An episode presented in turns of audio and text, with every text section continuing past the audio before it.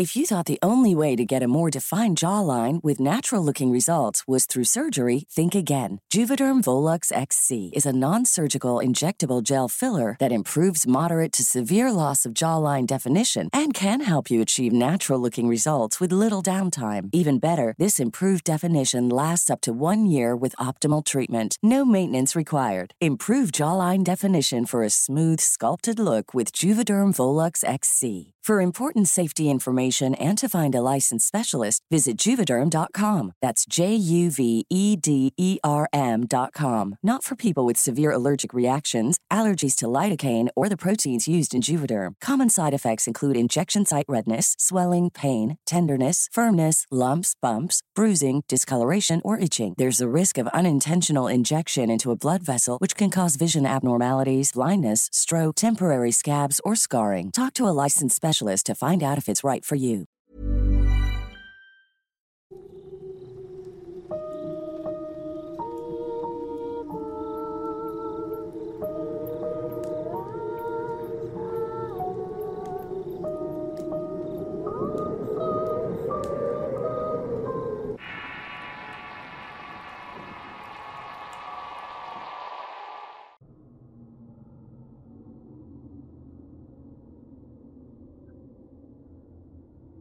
La Virgen de Guadalupe es sin duda un icono religioso que le ha dado identidad a la religiosidad mexicana. Es uno de los símbolos más antiguos en la cultura e historia de nuestro país. Su culto tiene raíces que surgieron durante la conquista y a pesar de las muchas interpretaciones y significados que tiene su figura, el que creas o no en esta, al igual que muchas otras, ha servido de inspiración y fe de las personas que confían fervientemente en su intervención con lo divino, para cumplir un favor o pedimento y cuyos efectos positivos son conocidos comúnmente como milagros. Mueve masas. Es un icono sagrado. Creyentes y no creyentes son tocados por su influencia y presencia, independientemente de la religión que profeses o no. La llamada Morenita del Tepeyac es sin duda una de las fuentes de inspiración y testimonio de las más peculiares e increíbles historias de fe y maravillas increíbles que rayan en la fantasía. Sin embargo, y a pesar que la modernidad progresista la quiera relegar como otros representantes de la religión y la fe, lo cierto es que las cosas suceden con su intervención y poder inspirador. No hay rosas ni vientos cálidos soplando, Solo existen hechos que revelan la presencia de algo, algo que va más allá de nuestra comprensión y aquellos que han sido tocados de alguna manera afirman haber sentido el cálido abrazo de una madre en momentos de gran tribulación. Soy Eduardo Liñán, escritor de horror, y este es el Horrorcast de Relatos de Horror. Antes de seguir, suscríbete al canal, activa las alertas y deja correr la publicidad. Continuamos. Durante varios años que llevo de escritor, he sido testigo de distintos fenómenos paranormales.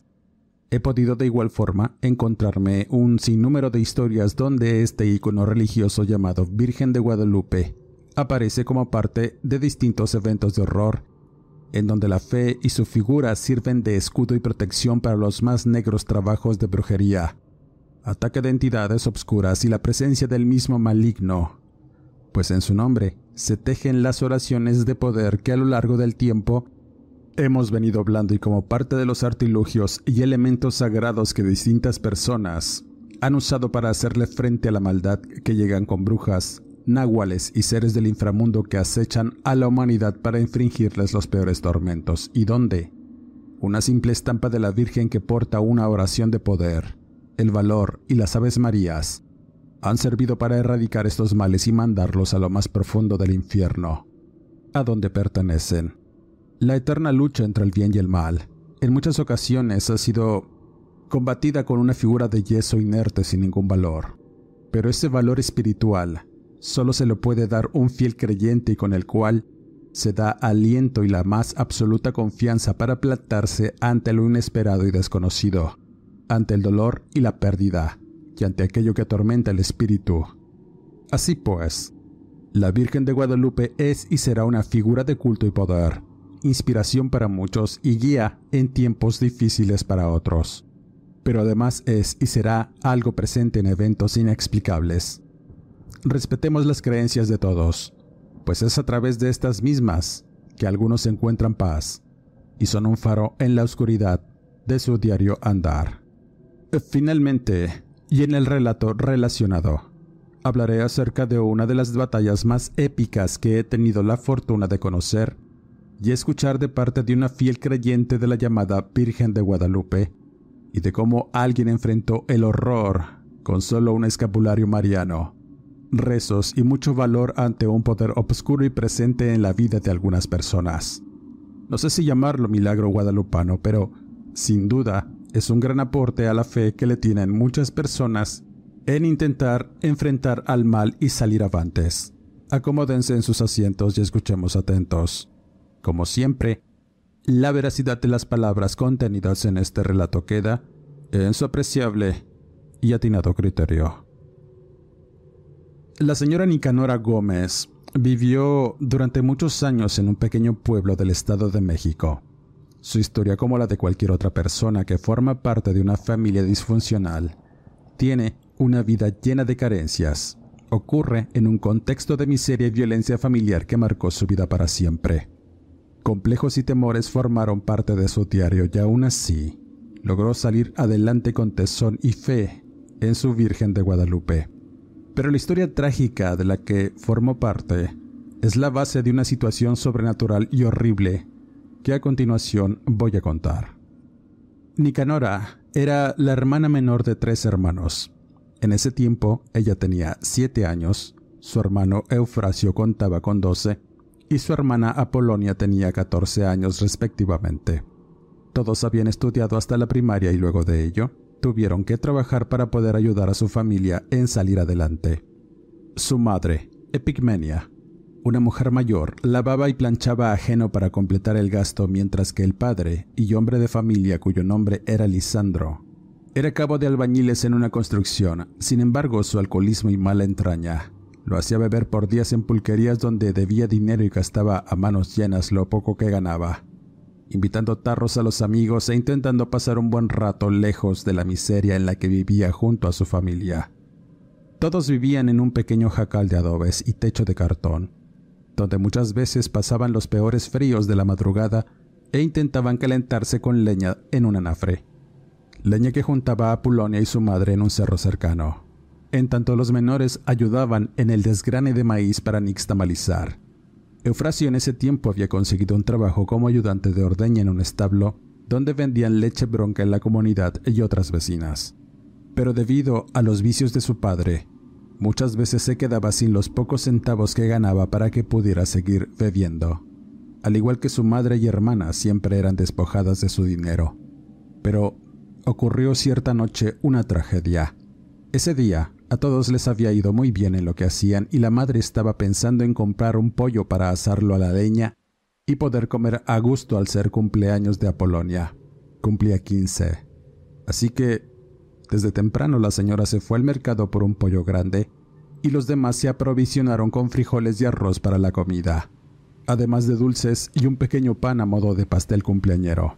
Ya tenían todo listo, pero en ese momento llegó Lisandro en completo estado de ebriedad y buscando el monedero de su mujer para regresar a la pulcata, pero no se lo permitió, iniciando una reyerta entre ambos que terminó en golpes y la superioridad del albañil, golpeando salvajemente a Eufrasio en sus intentos por defender las mujeres y para evitar que se llevara el dinero, dejando a todos con temor y amargura. Luego de ese tenso momento todos prefirieron dormir, pero durante la madrugada regresó el hombre tambaleándose y sosteniéndose apenas, buscando algo que comer. Se dirigía a la cocina de humo para después sentarse y mirar con detenimiento a su mujer, dormir junto a Nicanora y Eufrasio.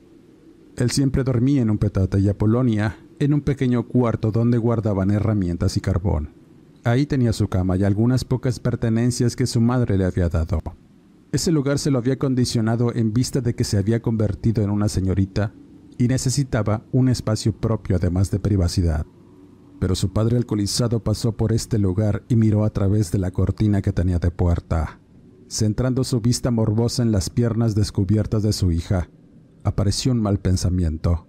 y se acercó lento para cometer un acto incalificable con la jovencita. Fue un duro momento para ella. Ser despertada en plena oscuridad y sentirse invadida además de ultrajada en todos sentidos. Por lo que pensaba, era un hombre que se había metido a su casa. No pudo gritar ni defenderse, la fuerza del atacante se lo impidió. Y en cuanto la luz de un poste en el exterior ilumina un poco la escena asquerosa de su ultraje, con horror se da cuenta que era su propio padre quien la martirizaba. Fue un momento desesperante. Todo en ella se fue quebrando de muchas maneras al sentirse sometida y humillada por su propia sangre y al final, solo lágrimas, restos de la infamia y a su padre semidesnudo y echado por un lado de ella roncando y apestando todo el lugar a alcohol y villanía. Dolorosa y sangrante, la muchacha se levanta de su cama y corre a la letrina que se levantaba en la huerta que tenían.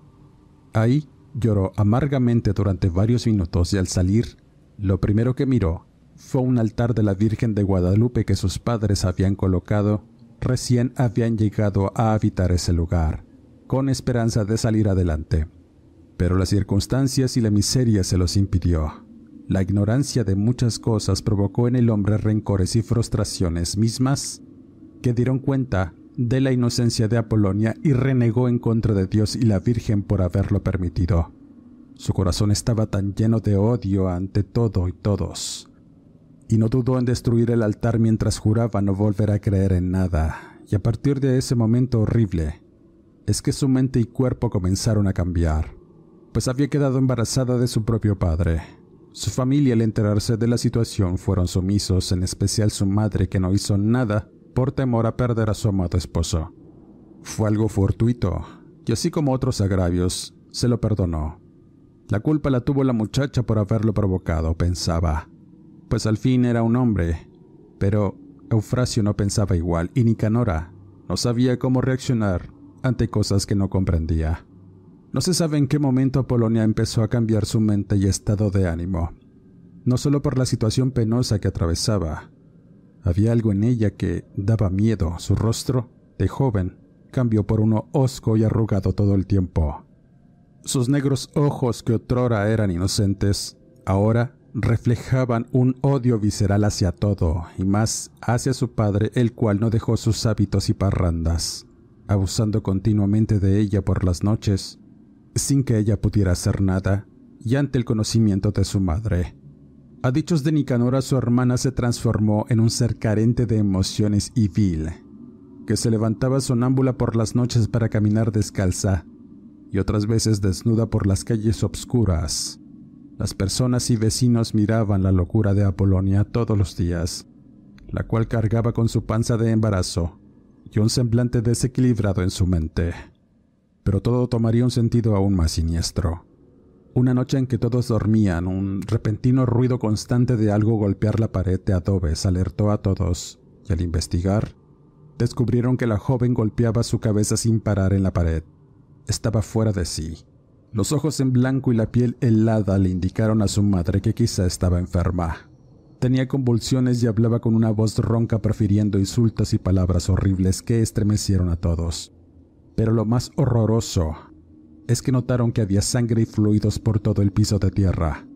La joven sangraba de su entrepierna por lo que su madre de inmediato se acerca pensando que estaba a punto de parir pero descubre la atrocidad. Apolonia había arrojado al producto y lo había hecho pedazos mismos que permanecían en una masa sanguinolenta en el suelo. Al confrontarla notaron que su cara tenía restos de sangre de su atrocidad, y una fuerza incontenible se apoderó de la chica y empezó a gritar con voces roncas que espantaron a los niños y a su madre, la cual ordenó a Nicanora que fuera por una curandera que vivía unas casas en tanto ella y Eufrasio hacían un enorme intento por contener a la joven poseída. La niña corrió presurosa por la anciana partera y curandera para pedir su ayuda. La mujer dormía y al enterarse de la situación, toma una bolsa, un escapulario mariano y un par de botellas de alcohol, corriendo detrás de la niña hasta el jacal donde ya se arremolinaban los vecinos por la escandalera. Todos tenían rostros temerosos e incrédulos por lo que estaba ocurriendo adentro. Evidentemente tenían miedo. Decían que el diablo andaba suelto y se había metido al cuerpo de la joven Apolonia por el agravio cometido por su padre, pues era un secreto a voces. Su cuerpo y mente estaba corrupto por el pecado, afirmaban unos, y empezaron a fraguar un linchamiento alimentado por el temor y la ignorancia. Pero antes de que eso pasara, la curandera entró en la casa y al mirar la situación, casi se va de espaldas al mirar la dantesca escena. La sangre y los despojos pegados por todas partes, pero le llamó la atención el semblante de Apolonia. Con toda seguridad, en tanto besa y se coloca el escapulario, les dice a los presentes, La niña está endemoniada. Tiene un diablo adentro y no hay tiempo, ni remedio. Haré los rezos que pueda para correr al demonio, pero la niña no quedará bien de sus facultades mentales. Eso es seguro. Caminará y comerá a veces, pero ya no será la misma, advirtió. Con esta afirmación, comenzó su ritual de rezos y riegos mientras la joven era sometida por cuatro hombres fuertes. El rosario mariano resonaba en las interminables y repetitivas oraciones que salían de la boca de la anciana curandera.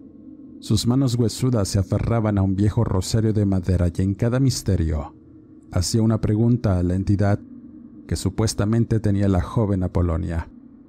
Su semblante era de total violencia y locura, desgarrando su garganta en insultos y afirmaciones obscenas que perturbaron al más bragado de los hombres que la sostenían. En cierto momento y ante la presión del miedo, todos salieron huyendo por las tremendas energías que se manifestaron en el lugar. Crujir de techos y paredes, temblores, oscuridad envolvente, fríos y pestilencias era lo que debían de soportar y la única que lo pudo hacer fue doña Jacaranda. La señora tenía la experiencia de tratar ese tipo de entidades y endemoniados. Pero hubo un momento en que el cansancio la venció y pidió ayuda a la madre de Apolonia, pero tuvo miedo. La maldad la frenó. Eufrasio de igual forma tenía temor.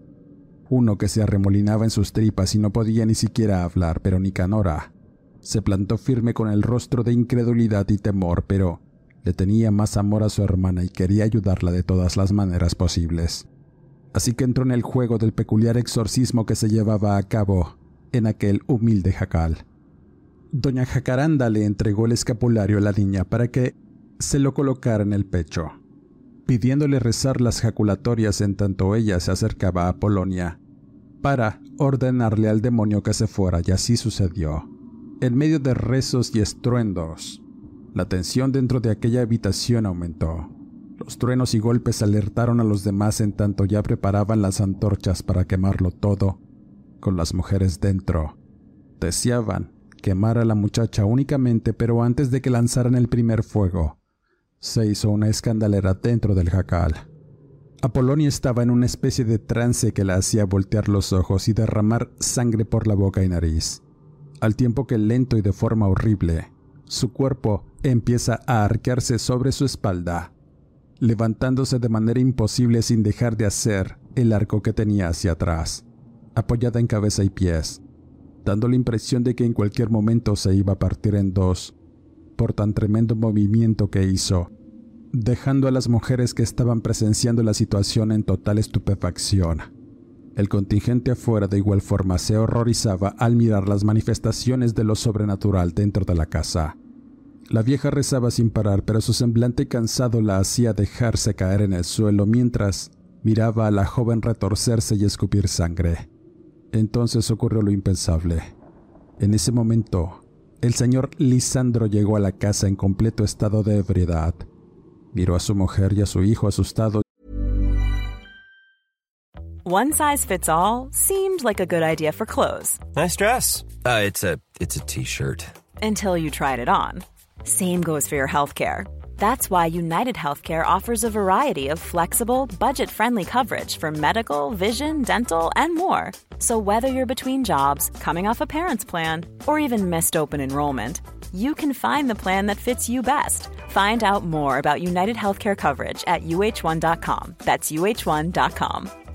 How would you like to look five years younger? In a clinical study, people that had volume added with Juvederm Voluma XC in the cheeks perceived themselves as looking five years younger at six months after treatment Look younger, feel like you. Add volume for lift and contour in the cheeks with Juvederm Voluma XC. Reverse signs of aging by adding volume to smooth laugh lines with Juvederm Volure XC. For important safety information and to find a licensed specialist, visit juvederm.com. That's J U V E D E R M.com. Not for people with severe allergic reactions, allergies to lidocaine, or the proteins used in Juvederm. Common side effects include injection site redness, swelling, pain, tenderness, firmness, lumps, bumps, bruising, discoloration, or itching. There's a risk of unintentional injection into a blood vessel, which can cause vision abnormalities, blindness, stroke, temporary scabs, or scarring. Talk to a licensed specialist to find out if it's right for you. Y abrazándose con temor. Al preguntar qué pasaba, tan solo le dijeron que Apolonia estaba endemoniada y que todo era su culpa. Lo maldijeron y lo enfrentaron para que se fuera del lugar, pero el hombre iracundo y envalentonado por el alcohol rompe todo y se adentra en la casa, pero eso fue un error y lo pagaría con creces. Dentro, la escena dantesca de un peculiar e improvisado exorcismo continuaba. La fe de Jacaranda y el temor de Nicanora se mezclaban en rezos al unísono que mantenían a Apolonia retorciéndose y burlándose de lo sagrado, en tanto retaba a las mujeres y les decía insultos. Pero en cuanto Lisandro entra en la escena, todo cambia. Apolonia al mirarlo cambió el semblante. Se volvió sumisa y con un rostro cargado de temor, extendiendo los brazos para abrazar a su padre y suplicarle que la hiciera suya. El hombre no se inmutó. Escupió en el suelo mientras retaba aquello que poseía a su hija, dándole golpes y azotes para hacerlo salir. ¿Quién eres? preguntaba. Tú no eres mi hija. ¿Dónde está? Lo que anidaba en el espíritu de la muchacha salió nuevamente más violento, y con una soberbia que le hizo asestar un fuerte golpe a Lisandro, dejándolo inconsciente y empezó a orinarse encima de él, mientras miraba a las mujeres con el rostro deformado y carente de cualquier ápice de humanidad. Y entre decenas de voces guturales y profundos chillidos de marrano habló a través de la joven para dar un mensaje. Soy Belial, Paimón, Agares, Belcebú, soy el diablo Satanás que rige sobre los corazones negros.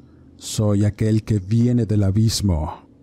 Gritaba aquella entidad haciendo estremecer a todos y provocando que las paredes de la pequeña y humilde casa temblaran. Y dicho esto, la señora Jacaranda se dirige a Nicanor y le entrega un último mensaje. Ten fe en Dios y la Virgen Niña. Este escapulario bendito será tu escudo y guía en tiempos de sombras. No te desprendas del mismo. Cuida de tu hermano y tu madre. Y recuerda, nunca andes por el camino del mal, pues mira lo que provoca.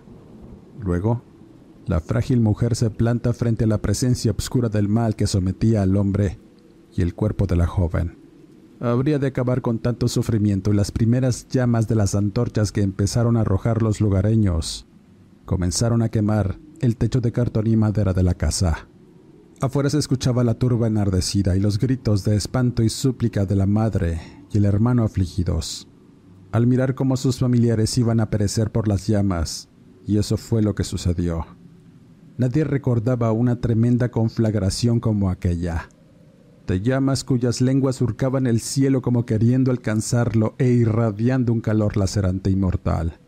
El fuego comenzó a quemarlo todo en segundos, y dentro Solo se escuchaban los gritos de dolor de Lisandro, la risa profunda y ronca del demonio que poco a poco se fue apagando hasta quedar solo el humo y algunos destellos aún encendidos.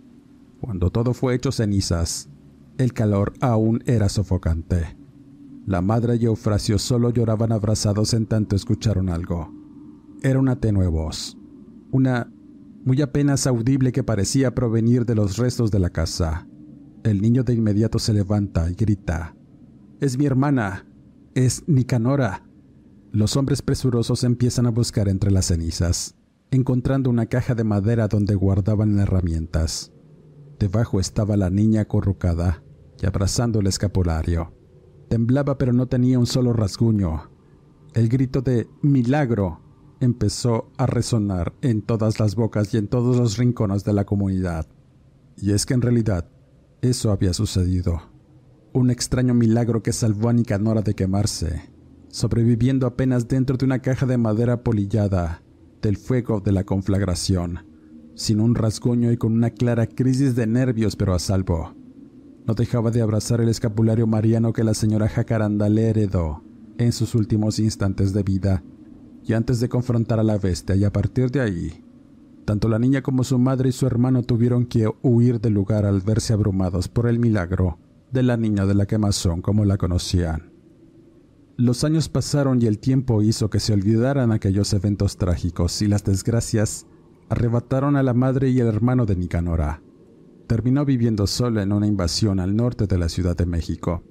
Vivía una vida llena de carencias en muchos sentidos, pero su fe en la Virgen la sacaba adelante de muchas maneras, pues se consideraba un milagro viviente, decidida a tomar un voto de humildad para redimir el alma de su finada hermana Apolonia. Hacía limpias y curaciones esotéricas de bajo nivel, además de vender hierbas aromáticas que ella misma plantaba en una huerta de su casa.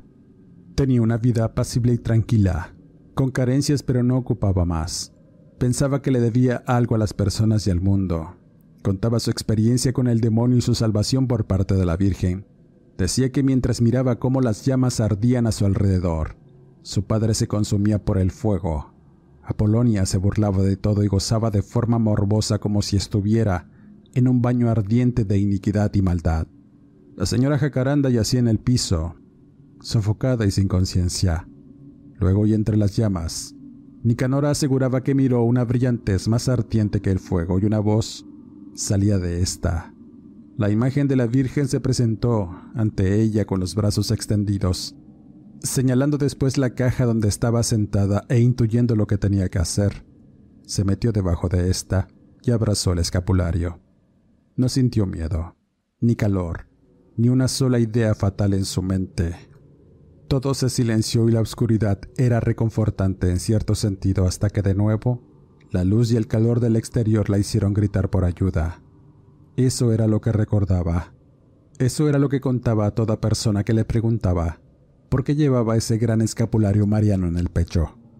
Pero el destino y el demonio le harían de nuevo aferrarse a su fe y la creencia en su guadalupana. Cierta noche, su sueño fue interrumpido por los toques en su puerta de una señora que vivía a unas casas. Una costurera que iba muy afligida porque su hijo estaba enfermo de algo y no sabía quién más acudir. Nicanora la invitó a pasar y sirvió un poco de té para tranquilizar a la señora y le contó que ya no sabía qué más hacer. Su hijo tenía una enfermedad extraña y horrible que lo hacía actuar muy raro, además de cambiar su cuerpo de forma dramática la señora sin demora preparó unas cosas que echó en una bolsa de mimbre, le dio un beso a su escapulario y salió presurosa junto a la vecina. El camino en la oscuridad se tornó extraño. La tenue luz de las casas iluminaba su andar. La repentina ventisca anunciaba mal tiempo y malos presagios. Sintiendo un escalofrío recorrer su cuerpo como hacía mucho no sentía, pensó que era una emoción conocida y al estar frente a la casa, justo antes de entrar, sintió un leve vértigo seguido de un espasmo que la hizo estremecer por la tensión y el temor. Fue el momento de dar un paso en el interior, que su frágil cuerpo se puso en total alerta ante la abrumadora presencia de la energía negativa que asolaba todo.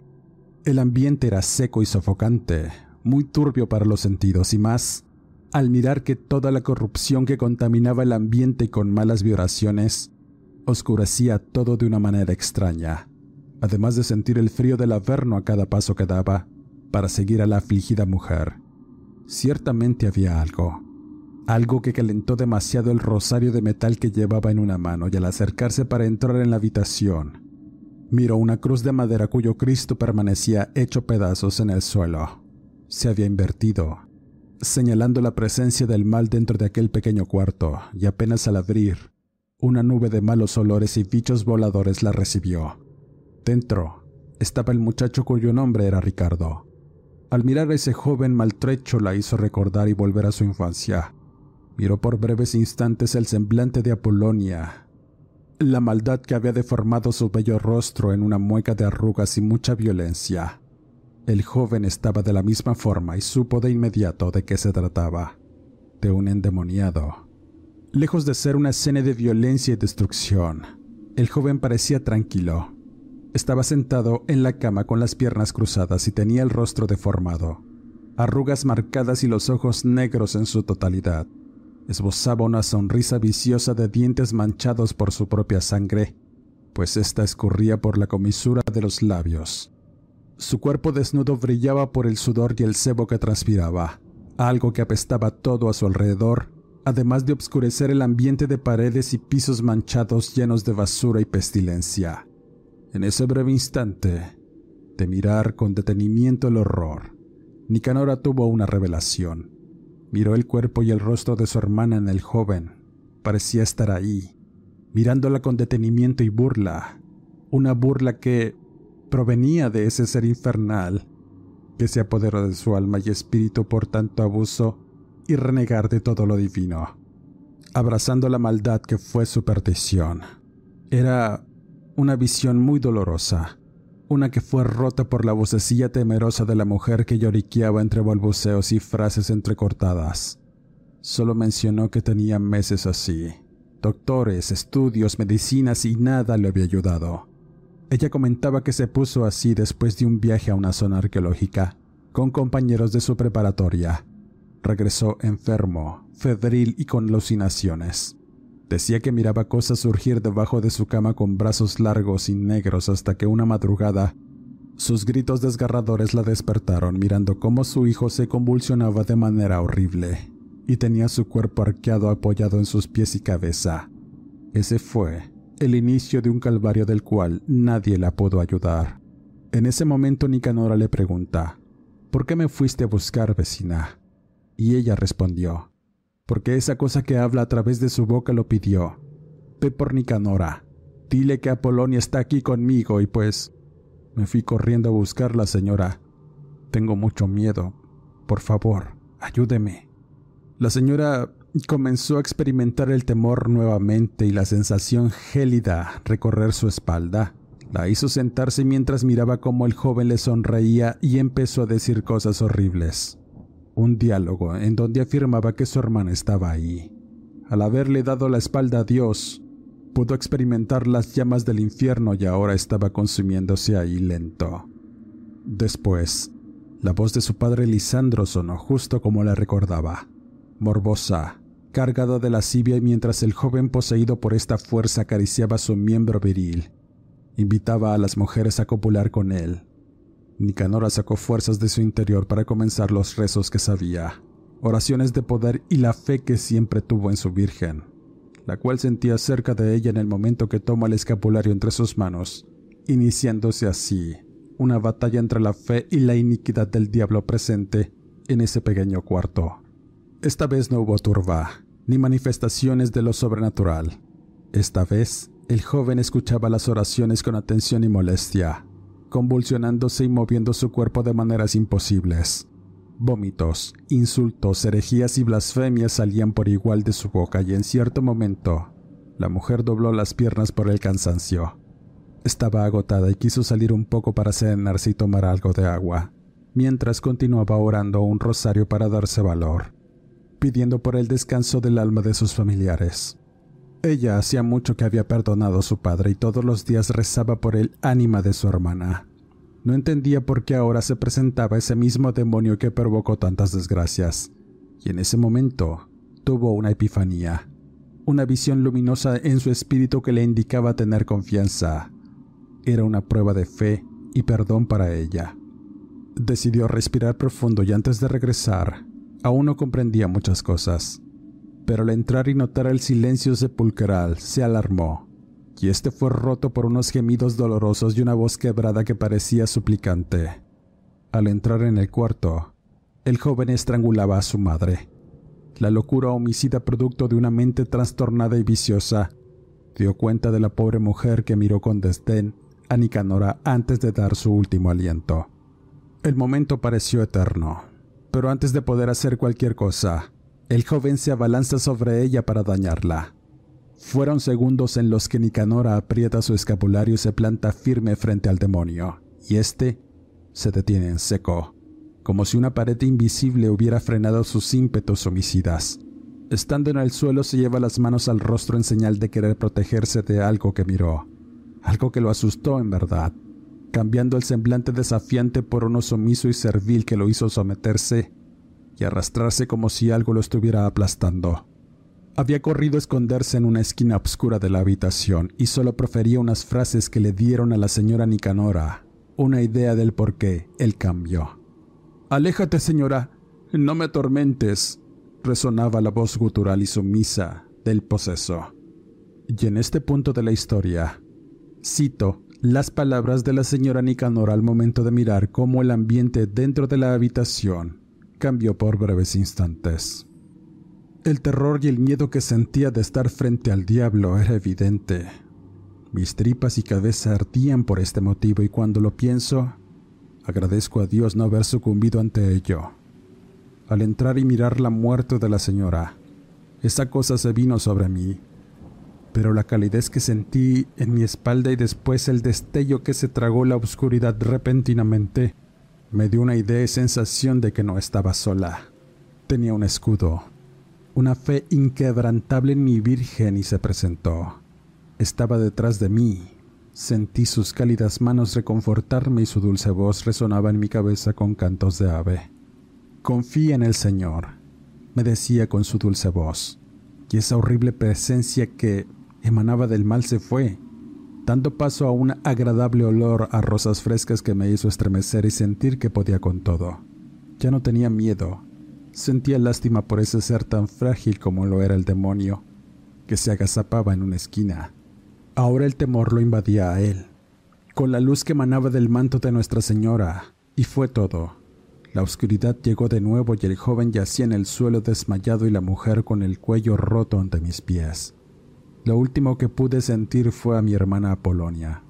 Había sido perdonada y la recordé, así como cuando éramos felices de niños a pesar de todas las carencias. Nos teníamos el uno al otro. Ese fue su último regalo de mi señora. Citaba la señora Nicanora. Luego de ese evento, el joven maltrecho fue detenido por el homicidio de su propia madre. A pesar de los inútiles y fantasiosos testimonios para la autoridad sobre un exorcismo y expulsión del mal, Nicanora salió absuelta de responsabilidad al no encontrar elementos válidos. Durante sus últimos años la señora vivió de manera plena, divulgando un mensaje de perdón y amor como sanación del alma, dando fe y testimonio del poder de la guadalupana y de cuando vuelcas tu fe en este ícono religioso. Murió de edad avanzada y rodeada de toda la gente que la amaba, gente que encontró la paz en sus palabras y acciones de la caridad vieja Nicanora, siendo enterrada junto a su madre y hermano y con centenares de rosas que le llevaron a aquellos a los que ayudó a tener fe, no solo en sí mismos, sino en lo divino, pues como ella decía en vida, todo sucede gracias a Dios. Y con esta historia cierro este podcast. Dale like, comenta, comparte, suscríbete al canal y activa las alertas. Deja correr la publicidad. Soy Eduardo Liñán, escritor de horror. No me despido y nos escuchamos en el siguiente Horrorcast.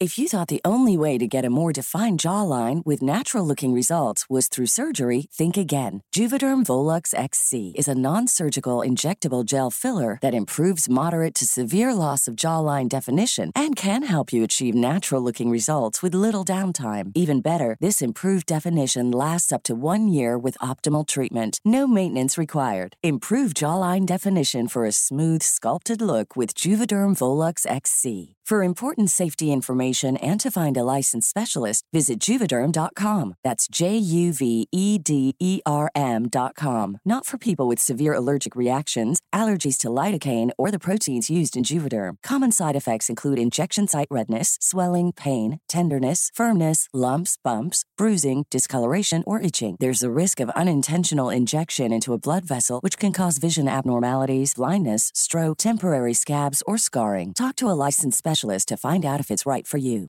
Hey, folks, I'm Mark Marin from the WTF Podcast, and this episode is brought to you by Kleenex Ultra Soft Tissues, your ally to help tackle your allergy symptoms this season. I love the change of seasons, but nobody loves pollen and all those other things floating in the air that make you sneeze during this nice weather. Kleenex Ultra Soft Tissues are hypoallergenic and allergist approved, so fight back against watery eyes and runny noses without worrying about irritating your skin. For this allergy season, grab Kleenex and face allergies head on.